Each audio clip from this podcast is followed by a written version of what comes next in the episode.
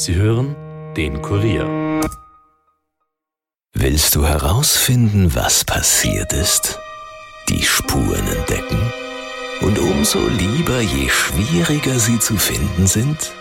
Dann zeig uns, was du kannst. Und wir zeigen dir, was du bei uns werden kannst. Bewirb dich jetzt auf polizeikarriere.gv.at. Die Polizei. Starkes Team, starker Job. Eine entgeltliche Information des BMI.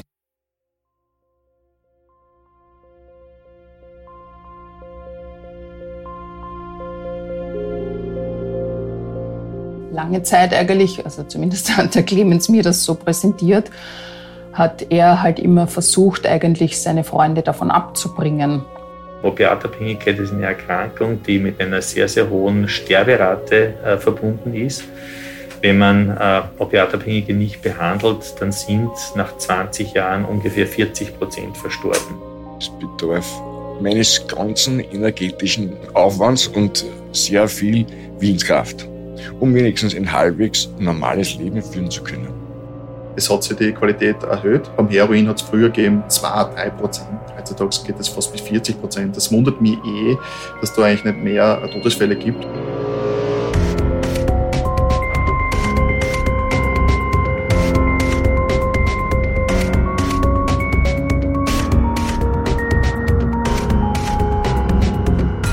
Herzlich willkommen zu Dunkle Spuren, dem True Crime Podcast des Kurier, in dem wir Kriminalfälle neu beleuchten. Mein Name ist Stefan Andres und ich begrüße euch heute zum zweiten Teil von unserem aktuellen Fall. Da geht es um den Tod von Clemens K. und von drei von seinen Freunden. Der 19-jährige Bursch wird am 21. Jänner 2022 tot im Stiegenhaus einer Wohnhausanlage in Wien-Döbling gefunden. Unsere Reporterin Michaela Reibenwein hat in der ersten Folge sehr ausführlich mit der Familie von Clemens K. gesprochen und sie hat rekonstruiert, was in den Stunden vor dem Tod des jungen Mannes passiert ist.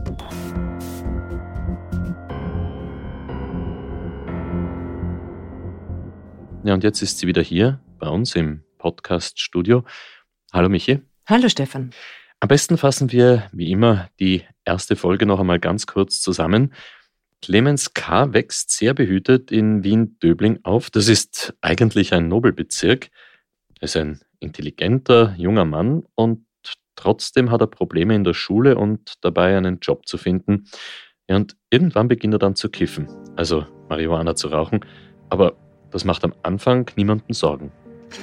Doch es bleibt nicht bei Marihuana. Clemens experimentiert auch mit anderen Drogen. Und plötzlich kommt er nicht mehr nach Hause. Seine Eltern beruhigt er mit Ausreden. An diesem Jännertag übernachtet er bei Bekannten, konsumiert mit ihnen Drogen. Als sie bemerken, dass Clemens nicht mehr reagiert und Probleme mit dem Atmen hat, werden sie panisch. Sie bekommen Angst, aufzufliegen. Sie legen Clemens im Stiegenhaus ab. Erst dann organisieren sie Hilfe. Doch zu diesem Zeitpunkt ist es bereits zu spät. Clemens stirbt nach einem Drogenmix an einer Überdosis. Was mich da besonders erschüttert hat, war ja die Aussage vom Gerichtsmediziner, der sagt, dass Clemens noch leben könnte, wenn er sofort Hilfe bekommen hätte. Ja, also wäre nicht so viel wertvolle Zeit verstrichen, hätte Clemens gute Chancen gehabt. Das wird auch ein wesentlicher Punkt sein, wenn es zu einer Gerichtsverhandlung gegen die vier jungen Leute kommt, die mit Clemens in der Wohnung übernachtet haben.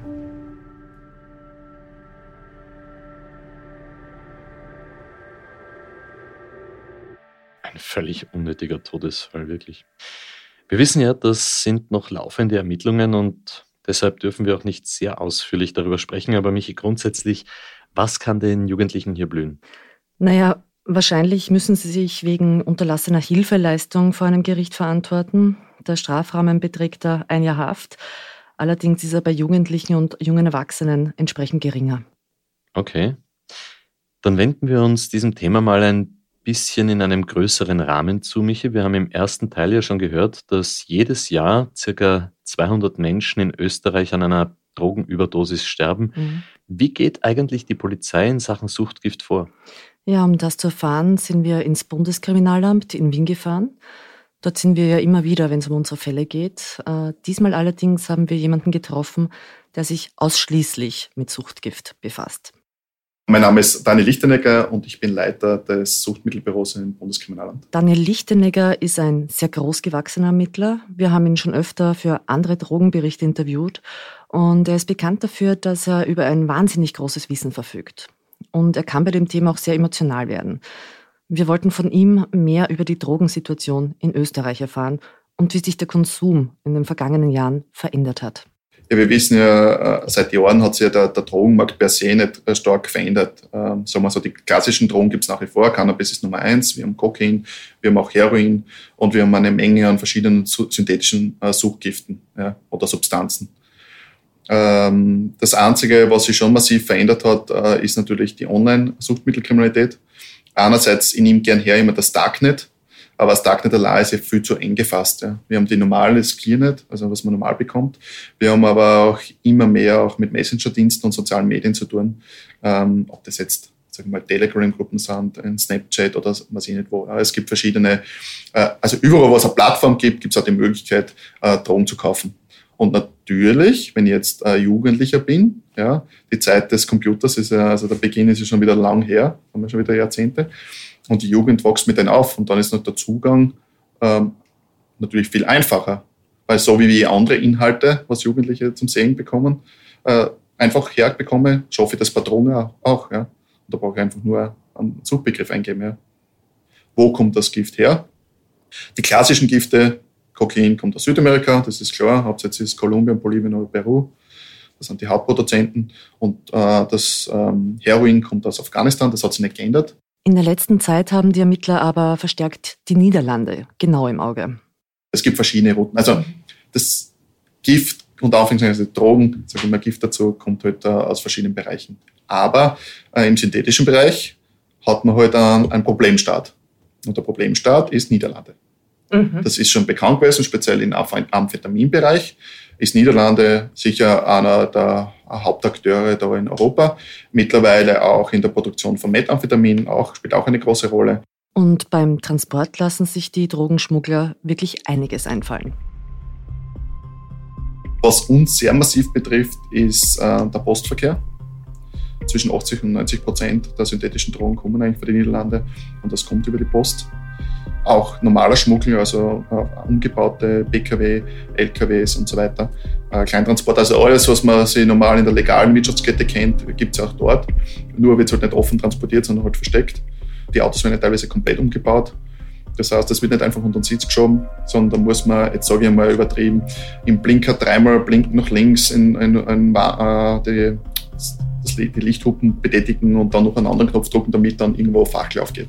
Man muss ja vorstellen, die machen sehr viel Mühe. Ja. Und wenn ich einen Kugelschreiber habe und baue dort äh, tue die Feder raus und bringe da was nicht, zwei, drei Gramm rein, mag das jetzt gering sein. Aber wenn ich zig, zehntausende Stickel von denen habe, man die Mühe muss da mal machen. Oder in einem Avocado, ja, jeder kennt Avocado und den Kern, da sagt man, okay, wenn ein Kern raustauscht, dann gibt es auch kleine. Nein, nein, im Kern selbst ist es dann drinnen. Ja. Das musst du mal reinbringen also in der geschlossenen Avocado, ich meine, kriegst du nicht rein, dann ähm, quasi das so wieder herzurichten, dass du im Kern dann das Gift. Also gut, nicht der Kern von einer Avocado wird gegen Drogen ausgetauscht, sondern im Kern von der Avocado sind welche versteckt.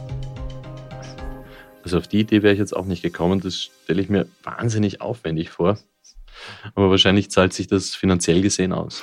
Da steckt wahnsinnig viel Geld dahinter. Das können wir uns gar nicht vorstellen. Lichtenegger hat uns auch erzählt, dass der Schmuggel nicht einmal während der Corona-Pandemie abgenommen hat. Es hat nie einen Engpass an Ware gegeben. Und auch die Preise sind stabil geblieben und die Qualität der Drogen. Der Reinheitsgrad hat sich da seit einiger Zeit deutlich gesteigert. Wenn jetzt auch die klassischen Drogen ausschauen, es hat sich die Qualität erhöht, sicher im Straßenmarkt. Ähm, jetzt nehmen wir mal Kokain her.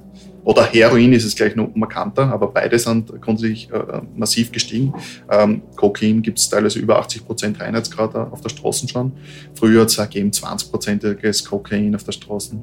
Und jetzt da unter 60 Prozent spült sich das eigentlich nicht mehr ab. Ja. Ähm, beim Heroin hat es früher gegeben 2, 3 Prozent.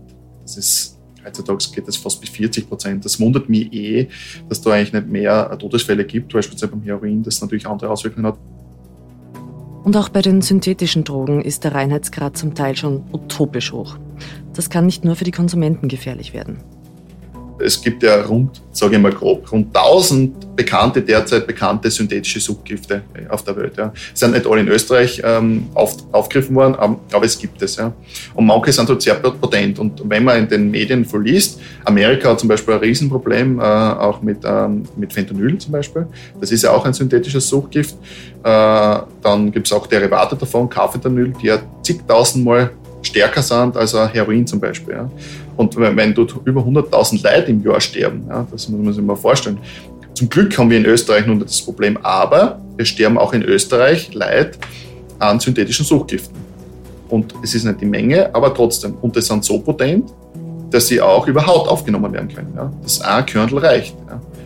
Und, und das ist das Problem. Auch sage ich auch für die Kontrollen. Und wir sind da eh ganz bestrebt, dass wir auch, äh, auch für Schwerpunktkontrollen ähm, äh, auch äh, mögliche, sage ich mal, Gegenarzneimittel äh, besorgen können für die Kollegen, weil es sehr wohl auch speziell auch in Amerika Vorfälle gibt. Der macht eine normale Fahrzeugkontrolle, äh, schaut in den Kofferraum, da ist eine weiße Substanz, er greift es an und fünf Sekunden später fällt er um. Ja. Und zum Glück hat der Kollege halt, ähm, in dem Fall ist es ein Naloxonspray, also ein Gegengift, der sprüht das rein, weil für Krankenwagen wird es schon schwierig. Ja? Und speziell bei Postsendungen, wo das in Reinsubstanz oft kommt, ja, das muss man auch wieder sehen. Das Thema beschäftigt die Drogenfahnder aktuell sehr. Ein entsprechender Antrag, dass sie mit so einem Gegengift ausgestattet werden, liegt aktuell im Innenministerium. Also das Gift, wie das der Ermittler nennt, ist mittlerweile so stark, dass es noch gefährlicher ist als eh schon. Hm. Michi, was kann man eigentlich über die Konsumentinnen und Konsumenten sagen? Ist das eine klassische Szene, so je nach Droge? Oder, oder gibt es da irgendwelche Studien vielleicht oder Erfahrungswerte? Naja, der Drogenkonsum, der geht durch alle Bevölkerungsschichten. Arm, reich, alt, jung und zum Teil so jung, dass man es gar nicht glauben mag. Wie alt oder jung sind denn die Jüngsten? Die Konsumenten, ja. die herangezeigt werden müssen? Naja. Die gibt es theoretisch unter 10 Jahren gibt es auch manchmal Anzeigen. Unter 10? Ja, gibt es auch Fälle. Nur wir müssen ja vom Gesetz her alles anzeigen. Also wenn jetzt der, Elfjährige, obwohl er nicht strafbar ist, jetzt, weil er erst um 14 ist, ähm, jetzt ähm, erwischt ihn, ähm, dann musst du ihn anzeigen.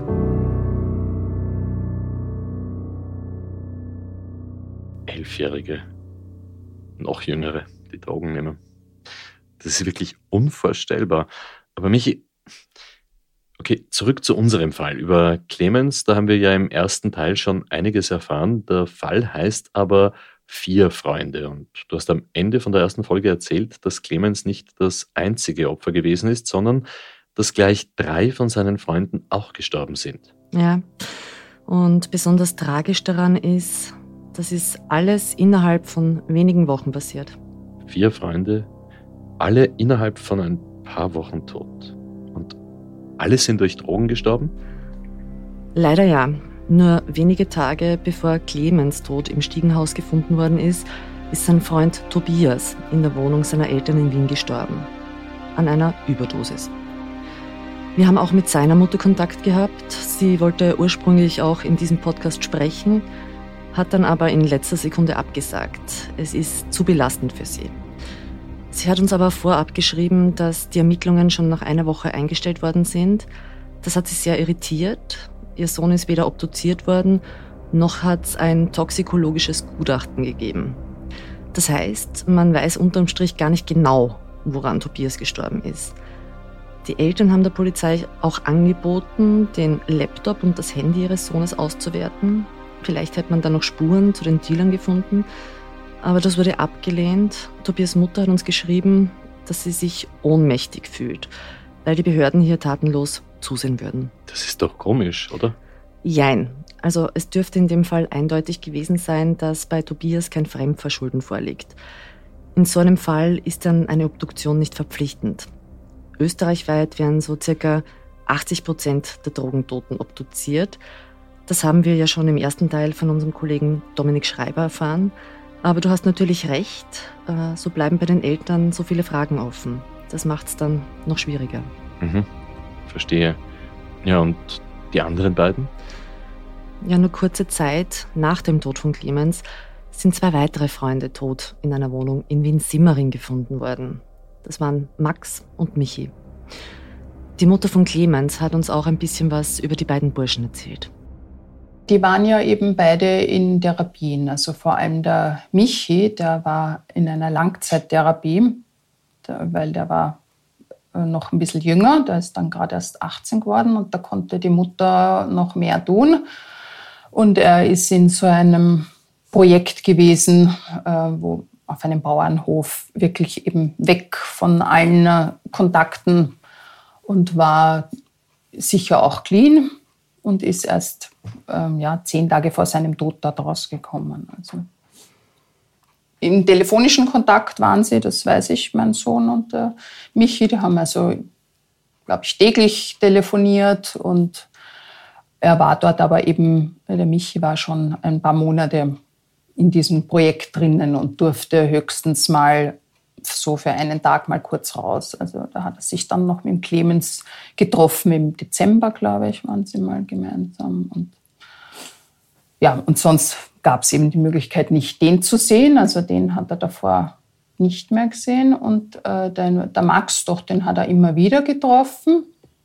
Aber der war nicht äh, in diesem Freundeskreis. Also der, der, Max hat mir eben erzählt, diese Burschen dort hatten da in Heiligenstadt, da hatten sie eigentlich besprochen, dort nicht hinzugehen, weil die zu gefährlich sind oder weil die zu tief unten schon sind oder so irgendwie. Also der Max war dort nicht.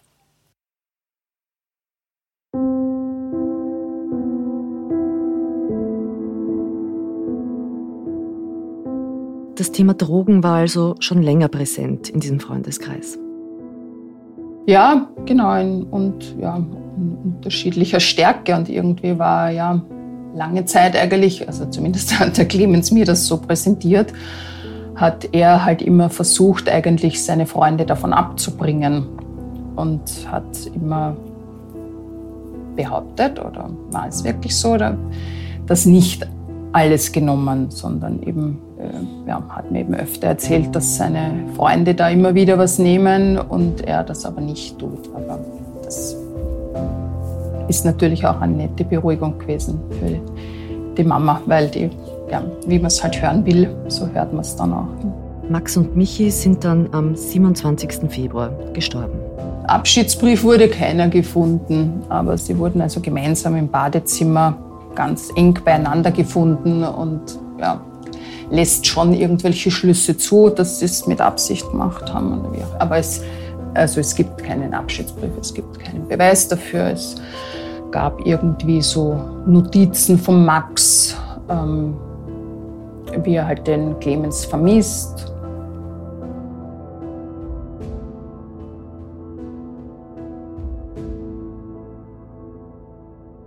Wir haben auch mit der Mutter von Max Kontakt gehabt. Auch sie wollte ursprünglich mit uns sprechen, aber es ist ihr dann einfach zu viel geworden. Die psychische Belastung, die war einfach zu groß für sie. Ja, das kann man verstehen. Vor allem, wenn man daran denkt, dass das Ganze erst wenige Monate her ist. Richtig. Aber auch wenn es keinen Abschiedsbrief gibt, die Tatsache, dass seine zwei Freunde wenig später gemeinsam gestorben sind, eine Tragödie, dass hier ein ganzer Freundeskreis in so jungen Jahren den Tod findet, also ich habe wirklich, wirklich selten so eine traurige Geschichte gehört.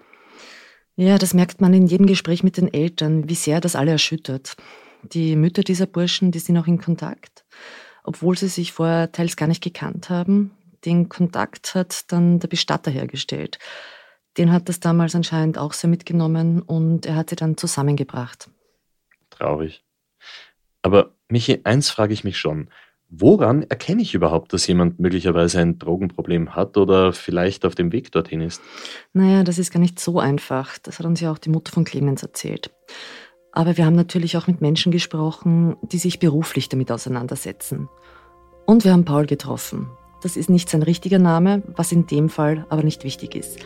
Denn er erzählt uns über seine eigene Sucht.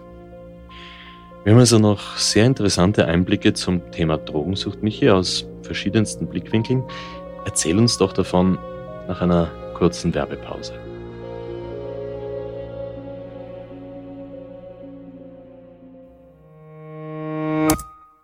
Bevor es weitergeht, ein Hinweis in eigener Sache.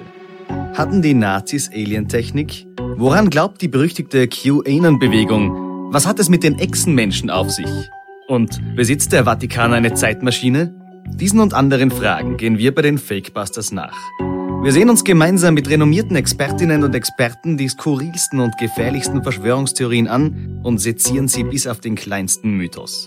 Lasst euch von den abenteuerlichsten Thesen verführen und dann wieder auf den harten Boden der Tatsachen zurückholen. Jeden zweiten Dienstag tauchen wir in die Welt der Verschwörungstheorien ein. Seid dabei, wenn es wieder heißt, bleibt skeptisch, aber hört uns gut zu.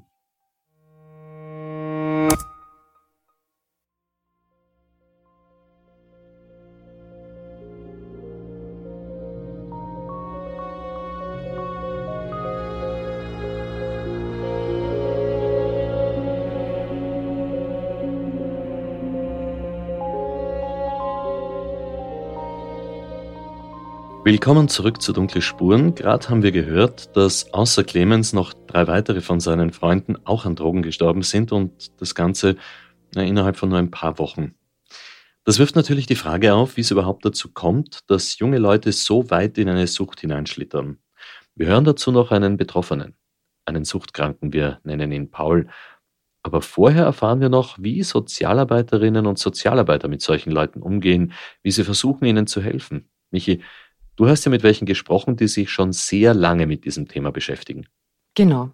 Irene Köhler und Michael Gutzei haben schon vieles gesehen und lange Zeit mit Suchtkranken gearbeitet. Köhler zum Beispiel hat in den späten 1980er Jahren in einem Projekt mit Straßenkindern in New York gearbeitet. Das jüngste Kind, das sie damals betreut hat, das war sechs Jahre alt. Und Anfang der 90er Jahre war sie dann Straßensozialarbeiterin am Wiener Karlsplatz. Dort gab es damals die größte Drogenszene in Österreich. Michael Gutzei hat in der stationären Drogentherapie zu arbeiten begonnen, war später beim Jugendamt in Wien und hat dann in einer Drogenberatung gearbeitet. Heute sind beide in der Prävention tätig. Sie haben uns auch erzählt, wie man speziell als Elternteil erkennt, dass da was nicht stimmt. Am Anfang wird mir was schräg vorkommen, komisch vorkommen. Ich werde nachfragen. Aber es gibt oft Vorfälle oder ich rieche an der Kleidung, dass die anders riecht und so weiter. Also es gibt schon Indizien, aber es ist auch bei Eltern dann auch oft so, dass man das eben gar nicht so, gehört halt dazu am Anfang oder ganz wichtig ist, da auch wirklich darüber zu reden, ja, nicht zwischen Tür und Angel, dass man sich auch wirklich Zeit ausmacht. Du, ich mach mir Sorgen, ich habe beobachtet, du hast dich verändert, ja. Sich selbst als Mama oder Papa, wenn man sich nicht zurechtfindet, äh, sich auch Unterstützung holt. Wirklich den Mut zu haben, sich Hilfe zu organisieren, wo anzurufen, mit jemandem zu reden, der sich auskennt. Denn hier bekommt man schon eine Richtung. Ansonsten äh, geht das Karussell im Kopf auch mit Schuldzuweisungen los. Scham, boah, also Suchterkrankung ist gleich Scham und Schuld, ganz großes Thema. Ja das Allerwichtigste als Mama oder als Papa ist, dass ich eine gute Verbindung zu meinem Kind habe, eine gute Beziehung habe. Und das ist natürlich dann in der Pubertät oft sehr gestört, was ja auch dazugehört. Aber in Verbindung bleiben ist, ist, ist enorm wichtig. Und natürlich müssen Suchtkranke dann anfangen zu lügen, um die Fassade aufrechtzuerhalten. Vielleicht müssen sie stehlen, um ihre Drogen finanzieren zu können. Vielleicht sind sie extrem aufgedreht können sich nicht mehr konzentrieren oder im Gegenteil, sie schlafen einfach ein, zum Beispiel in der Schule. Nicht selten sind es dann die Lehrer oder Direktoren, die sich an die beiden wenden, weil eine Schülerin oder ein Schüler mit Drogen erwischt worden ist oder weil es eben einen Verdachtsfall gibt. Ich war jetzt in einer Schule und da wurden wir hingerufen, weil es auf einer Landschulwoche in einer dritten Klasse, und die sind zwölf, 13 Jahre alt, Cannabiskonsum gab. Ja. Wir wurden erwischt, drei, zwei Burschen und ein Mädel. Und, es, und das wurde dann genauso aufgearbeitet. Und das ist so wichtig, dass die Schulen da gut informiert werden und, und dass die auch Unterstützung bekommen. Und es ist dann wirklich rausgekommen, dass dieser äh, Bursch sagt, äh, das hat er vom Papa mitgehen lassen. Ja, also es gibt eben zu Hause, und das ist eben so wichtig zu wissen, das erlebe ich immer auch, auch bei Elternabenden, immer die Diskussion auch von Vätern, vor allem von Vätern, Ja, äh, ist ja viel gescheiter, wenn er einen Joint raucht, das wenn er das jetzt niedersauft mit Alkohol. Ja. Wo man eben auch merkt, es ist hier auch ein, ein, ein Konsum der Erwachsenen. Es wird zu Hause dann auch so besprochen, dass das eh gescheiter ist. Also da braucht es wirklich auch viel mehr Information und Aufklärung dazu. Immer wieder wird in Österreich ja auch über die Legalisierung von Cannabis diskutiert. Cannabis gilt ja weitläufig als eher harmlos. Würden Sie das auch so sehen? Ist Cannabis harmlos oder genau das Gegenteil? Naja, das Gegenteil nicht, aber es ist so das Problem mit, mit Harmlosigkeit, das ist ein sehr komplexes Thema. Ja? Also was man weiß, ist, dass die, dass die Cannabis unterschiedlich wirkt bei Jugendlichen als, als, und bei erwachsenen Gehirnen. Äh, es ist sicher nicht günstig, Cannabis zu rauchen, wenn man 14, 15, 16 ist, äh, weil in dem Zeitraum das Gehirn in einem Umbruch ist äh, und die Großhirnrinde neu aufgesetzt wird, neu aufgebaut wird. Das, das Impulsverhalten, das Kontrollverhalten, das emotionale Verhalten wird neu bewertet und in dieser Zeit, in dieser vulnerablen Zeit, ist es nicht sehr günstig, Drogen zu nehmen, die äh, äh, im, im Sinne von Halluzinationen auslösen, im Sinne von äh, sehr starke Entspann äh, also Entspannungseffekte auslösen, weil das etwas ist, was sich emotional dann sehr stark bindet. Und Jugendliche erleben Cannabis eben sehr stark anders als Erwachsene. Und wenn Cannabis jemals freigegeben würde, und das ist ja in vielen Ländern, wo es schon so ist, äh, dann ist es etwas, wo das Schutzalter bei 21 liegen sollte, äh, aber auf keinen Fall unter 18. Jeder vierte Österreicher leidet im Lauf seines Lebens einmal an einer Suchterkrankung. Oft braucht es auch keinen wirklichen Grund, um das erste Mal zu Drogen zu greifen. Er liegt auf der Hand. Neugier, Junge Menschen sind neugierig, wollen Dinge ausprobieren, was erleben, aber eben auch Probleme, die ich habe. Und natürlich, wenn ich die Wirkung von Substanzen spüre und merke, alle Probleme sind auf einmal weg ja, und mir geht's gut. Oder ich ähm, habe depressive Verstimmungen oder ich bin sehr traurig und merke, ich nehme da was und mein Gefühl ist ganz anders. Oder auf einmal spüre ich ein äh, super Selbstbewusstsein und ich traue mich, ich bin nicht mehr scheu, ich traue. Also diese ganz anderen starken Gefühlswelten, die ich hier erlebe und speziell wenn ich mit meinem Leben, das ich täglich führe, auch ähm, wo es fad ist, wo es vielleicht äh, Probleme gibt, wo die Kommunikation nicht passt, wo es Streitereien gibt, wo es ähm, unangenehme Gefühle gibt, wo es Erwachsene gibt, die vielleicht selbst suchtkrank sind oder psychisch erkrankt sind oder mit ihrem Leben nicht zurechtkommen, dann kann es schon sein, dass das für mich wirklich eine Möglichkeit ist, äh, mit all diesen unangenehmen Gefühlen zurechtzukommen. Sucht kann aber auch andere Gründe haben. Eine traumatische Erfahrung zum Beispiel. Oder man versucht, sich selbst zu therapieren. Auch die genetische Veranlagung kann eine Rolle spielen. Ich plädiere ganz stark, ja nicht verurteilen. Und auch den Eltern, denen dieses Trauma passiert ist, dass sie auf diese tragische Weise ein Kind verlieren. Ja. Auch denen sage ich ganz wichtig, weiter ins Leben zu gehen ja, und es äh, möglich mit guter Hilfe aufzuarbeiten.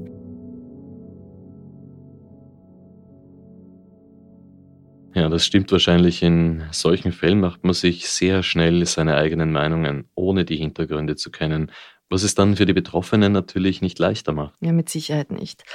Diese Stigmatisierung ist auf alle Fälle ein Thema. Und das ist auch ein ganz wesentlicher Grund, warum wir den Mann, den wir als nächstes hören, nicht bei seinem richtigen Namen nennen. Paul kämpft seit Jahrzehnten mit seiner Sucht und ihren Nachwirkungen. Ich habe ihn vor dem Podcast nicht persönlich gekannt, aber als ich ihn angerufen habe und ihm erzählt habe, was wir hier planen, was wir machen und ob er ein Teil von diesem Podcast sein will, da hat er sofort zugesagt. Paul kommt aus Wien, er ist über 50. Zu unserem Treffen ist er in einem schwarzen Sakko gekommen, schwarze Hose. Mit Drogen hätte ich ihn nicht in Verbindung gebracht auf den ersten Blick. Allerdings sind die schon sehr lange ein Thema in seinem Leben. Ich kam aus einer Familie, in der die Sucht sowieso ein Problem war. Also Vater war Alkoholiker, die Mutter Alkoholiker, die Schwester dann also auch Polytoxikoman in weiterer Folge. Da ist, ist eine gewisse Erblast schon gegeben gewesen. Der Einstieg in die Drogensucht hat eigentlich begonnen in jungen Jahren, so mit 16 Jahren. Da war Alkoholkonsum erwog und auch Cannabiskonsum zählte damals zu meinen Hobbys.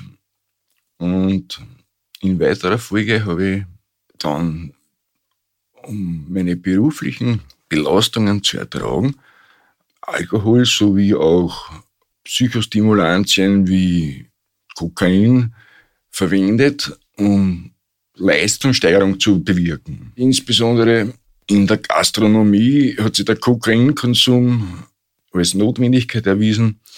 Für mich damals, weil ich äh, sehr stark Alkohol konsumieren musste, um Leute zum Trinken zu animieren. Und mit Kokain konnte ich erstens einmal meinen Leberstoffwechsel erhöhen, was dazu führte, dass der Alkohol schneller abgebaut wurde und hat eine höhere Bereitschaft zu interagieren gesellschaftlich und das Geschäft zu forcieren. Paul hat gesagt, er ist eigentlich gar keiner, der mit jedem gleich Schmäh führt. Das ist ihm immer schon schwer gefallen. Aber als Kellner in gewissen Lokalen wird von dir ja auch erwartet, dass du mit allen plauderst und mittrinkst. Also hat er erst zum Alkohol gegriffen und dann zum Kokain. Er hat dann den Job gewechselt und ist Krankenpfleger geworden. Das war eine psychische Belastung für ihn. Und deshalb hat er dann nach der Arbeit gekifft. Später hat er dann auch noch Schmerzmittel genommen. Und irgendwann ist er dann mit dem Gesetz in Konflikt geraten. Aufgrund meines Cannabiskonsums kam es auch zu Problemen mit dem Gesetz und kam es dazu, dass ich vorbestraft wurde. In weiterer Folge wegen Schmuggels inhaftiert, weil das Cannabis mir damals aus den Niederlanden besorgte. Anfänglich für den Eigenkonsum, aber es entwickelt sich halt dann aufgrund der gesellschaftlichen Dynamik von Bekanntenkreis, die auch Cannabis konsumieren, dann zu einer Weitergabe bzw. Eines, eines Handels. Und aufgrund dessen kam es auch zum Jobverlust. Während meiner Haftzeit ist es mir gelungen, abstinent zu bleiben, einige Zeit. Aber als ich dann wieder in der Gastronomie tätig war, kam es natürlich auch wieder zu Drogenkonsum, also Alkohol, Kokain in weiterer Folge wieder. Und da eines zum anderen führt, kam es dann auch wieder zum Konsum von Opiaten. Und dann war die typische Polytoxikomanie, die mich jahrelang jetzt äh, schon leiden ließ, perfekt. Paul hat dann wieder einen Entzug gemacht, diesmal mit professioneller Hilfe, aber mit den Jahren ist ihm das immer schwerer gefallen. Jetzt hat er aber schon seit langer Zeit nicht mehr zu illegalen Drogen gegriffen. Allerdings befindet sich er noch immer in einem Substitutionsprogramm. Und irgendwann sind körperliche Probleme dazugekommen. Also Alkohol habe ich dann keinen mehr genossen. Und aufgrund zunehmender körperlicher Probleme, wie zum Beispiel ein, ein Hepatitis C, war Alkoholkonsum dann absolut abzulehnen. Mit zunehmendem Alter habe ich natürlich auch an Dynamik verloren und an körperlicher Regenerationsfähigkeit. Eine berufliche Reintegration wäre mir natürlich absolut wichtig. Weil es ist ja diese Untätigkeit, zu der man verurteilt ist aufgrund seiner körperlichen und geistigen Beschwerden, die die Sucht mit sich bringt. Ja, Paul kämpft auch mit psychischen Problemen, was auch damit zusammenhängt, dass er wegen seiner Vorstrafe keinen Job mehr findet. Also eine schwere Depression hatte ich zu durchleben, die jetzt etwas besser ist. Aber es ist ein stetiger Kampf, sich selbst zu trainieren, stets, und um seine körperliche Leistungsfähigkeit zu stärken und gegen die Depression anzukämpfen. Auch die seelische Komponente wird ja nicht besser durch Untätigkeit. Man fühlt sich ja, wenn man keiner Tätigkeit nachkommen kann beruflich, in gewisser Weise als Sozialschmarotzer. Und das ist kein gutes Gefühl. Es ist ja nicht von mir erwünscht, dass ich auf staatliche Hilfe angewiesen bin. Ich würde ja gerne mein Auskommen selbst verdienen. Was wäre Ihr Ziel? Wo sehen Sie sich? Naja, ich habe verschiedene Berufe erlernt und ich bin im technischen Bereich auch sehr versiert. Ich habe schon sehr viele Anstrengungen unternommen, wieder im Berufsleben Fuß zu fassen, aber aufgrund meines Vorlebens, insbesondere meiner Vorstrafen, ist es mir nicht mehr möglich, im Sozialbereich zum Beispiel tätig zu sein. Auch andere Firmen wollen ein Leistungszeugnis sehen. Und so ist meine Anstrengung gewesen in letzter Zeit, als Fahrradmechaniker selbstständig aktiv zu werden. Nur fehlt es mir an Kapital, da äh, mir die Möglichkeiten zu schaffen, wirklich aktiv zu werden. Und das bedarf meines ganzen energetischen Aufwands und sehr viel Willenskraft, die ich dafür einsetze, um wenigstens ein halbwegs normales Leben führen zu können. Zwar am Rande der Gesellschaft, aber trotzdem versuche ich ein Leben zu führen und nicht nur zu überleben. Paul hat sich sehr zurückgezogen. Er hat erzählt, dass er während seiner Zeit in Haft Benzodiazepine bekommen hat. Und als er entlassen worden ist, war er danach süchtig.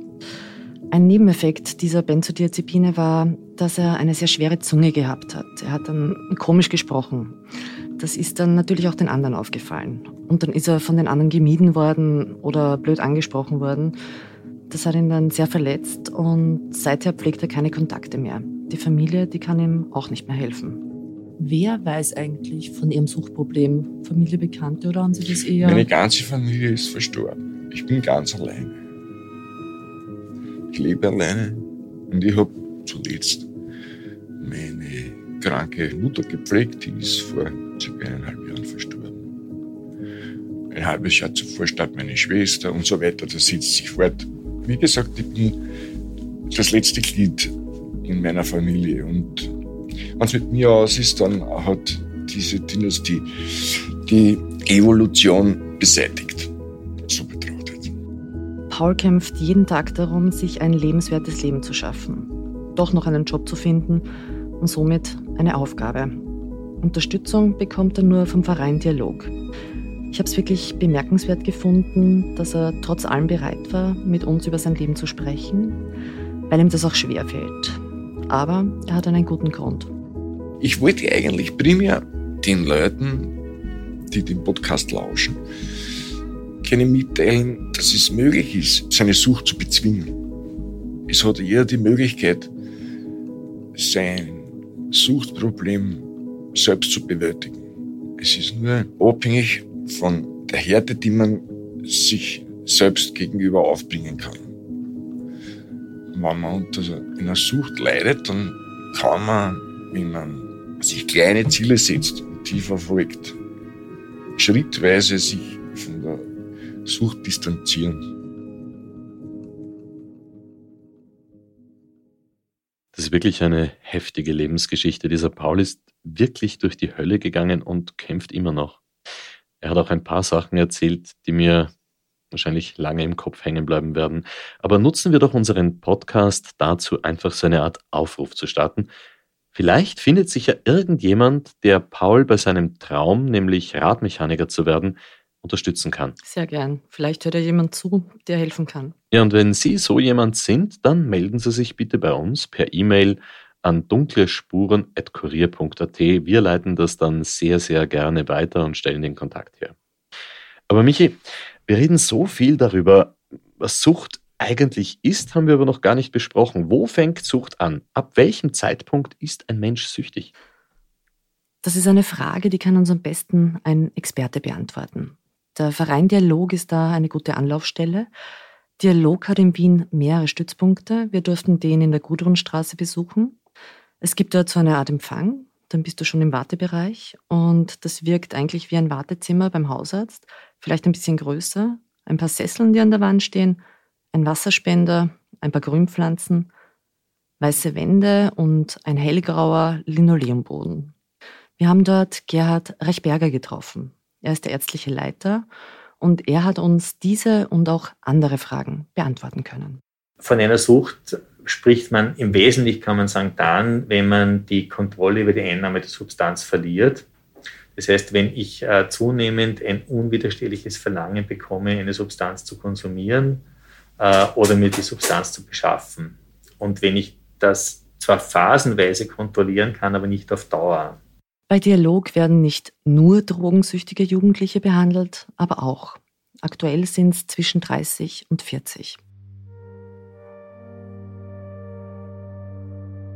Wir sehen Jugendliche, die durchaus ein ganz massives Substanzproblem haben, die schon schwere Abhängigkeiten entwickelt haben und das kann bei Jugendlichen sehr, sehr rasch gehen.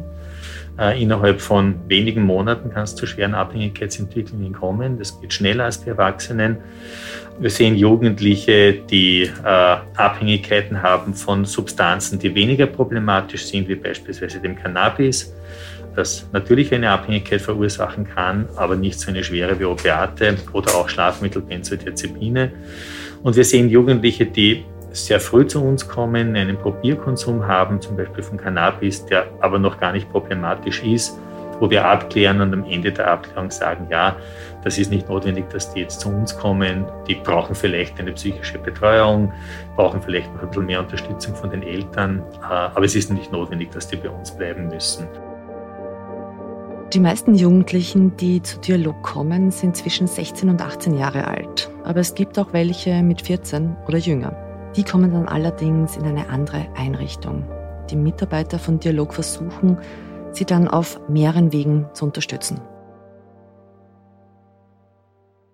Man versucht, entweder die konsumierten Substanzen zu ersetzen durch medizinisch verschriebene Medikamente. Das wäre ein Beispiel bei der Opiatabhängigkeit, wären das bestimmte Medikamente, die opiathaltig sind, die wir verschreiben.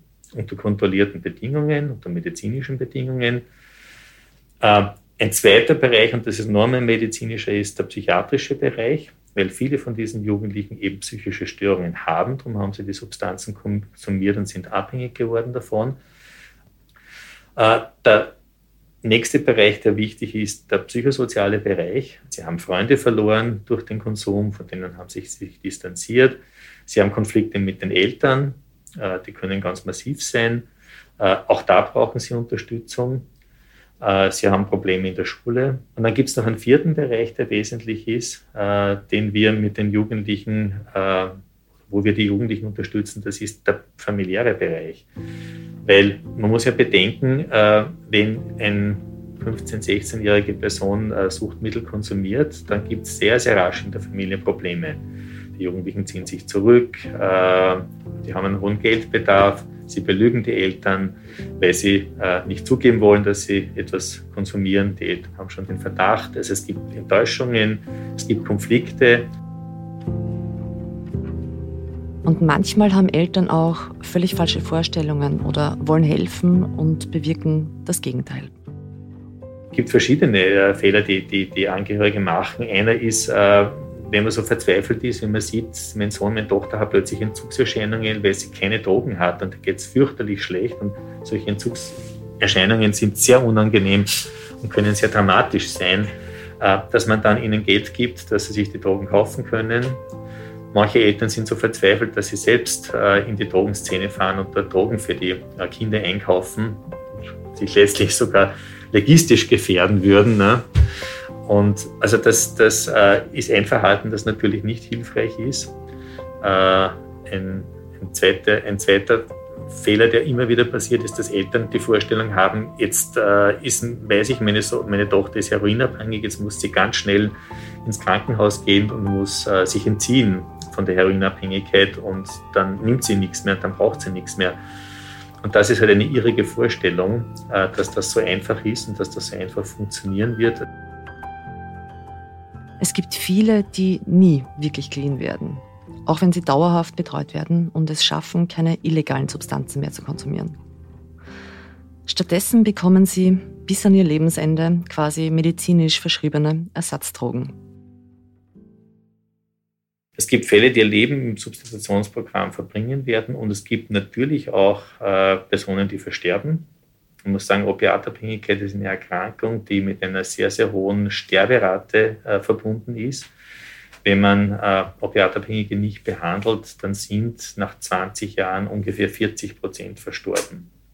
Das ist ein sehr, sehr hoher Prozentsatz und das kann man mit Behandlung auf ungefähr 10, 15 Prozent drücken was doch deutlich weniger ist. Also nicht an einer Überdosis, sondern an den körperlichen organischen Schäden. Also die meisten im jüngeren Alter versterben an Überdosierungen. Das ist äh, bei den Jungen äh, sicher die Hauptgefahr. Äh, bei den substituierten Patienten sind es die Lebererkrankungen. Diese letzte Aussage hat sich ja in unserem Fall, also bei Clemens und seinen Freunden, leider bewahrheitet. Wir haben hier gleich vier junge Männer, die an einer Überdosis gestorben sind. Eine wahnsinnige Tragödie für so viele Hinterbliebene. Sie alle müssen jetzt mit dem Schmerz leben, ja, einen geliebten Menschen nicht mehr um sich zu haben und nicht mehr zu sehen, wie sich das noch junge Leben weiterentwickeln würde mit, ja, mit all seinen Höhen und Tiefen. Stattdessen gibt es jetzt nur noch ein Andenken an die vergangenen Zeiten, wo vielleicht noch alles gut war. Ja, so geht es auch Clemens Schwester Carolina und seiner Cousine Valentina wobei sie schöne Worte finden, wenn sie an Clemens denken. Also ich habe schon so gewisse Momente, die für mich anscheinend prägend waren oder einprägsam oder so, wo wir einfach zusammen gelacht haben und ich noch so richtig das Lachen höre über einen schlechten Witz oder so irgendwas, wo man zusammen vielleicht auf Urlaub war oder sowas. Also so gewisse Dinge, die auch vielleicht nur so Kleinigkeiten sind, aber die anscheinend irgendwie so viel im Herzen ausgelöst haben. Aber jetzt nicht eine bestimmte Sache. Aber ich meine, als Familie, da hast du halt mehrere Momente und nicht nur irgendwie so. Ja, ich würde auch absolut sagen, sein Lachen. Für immer und ewig.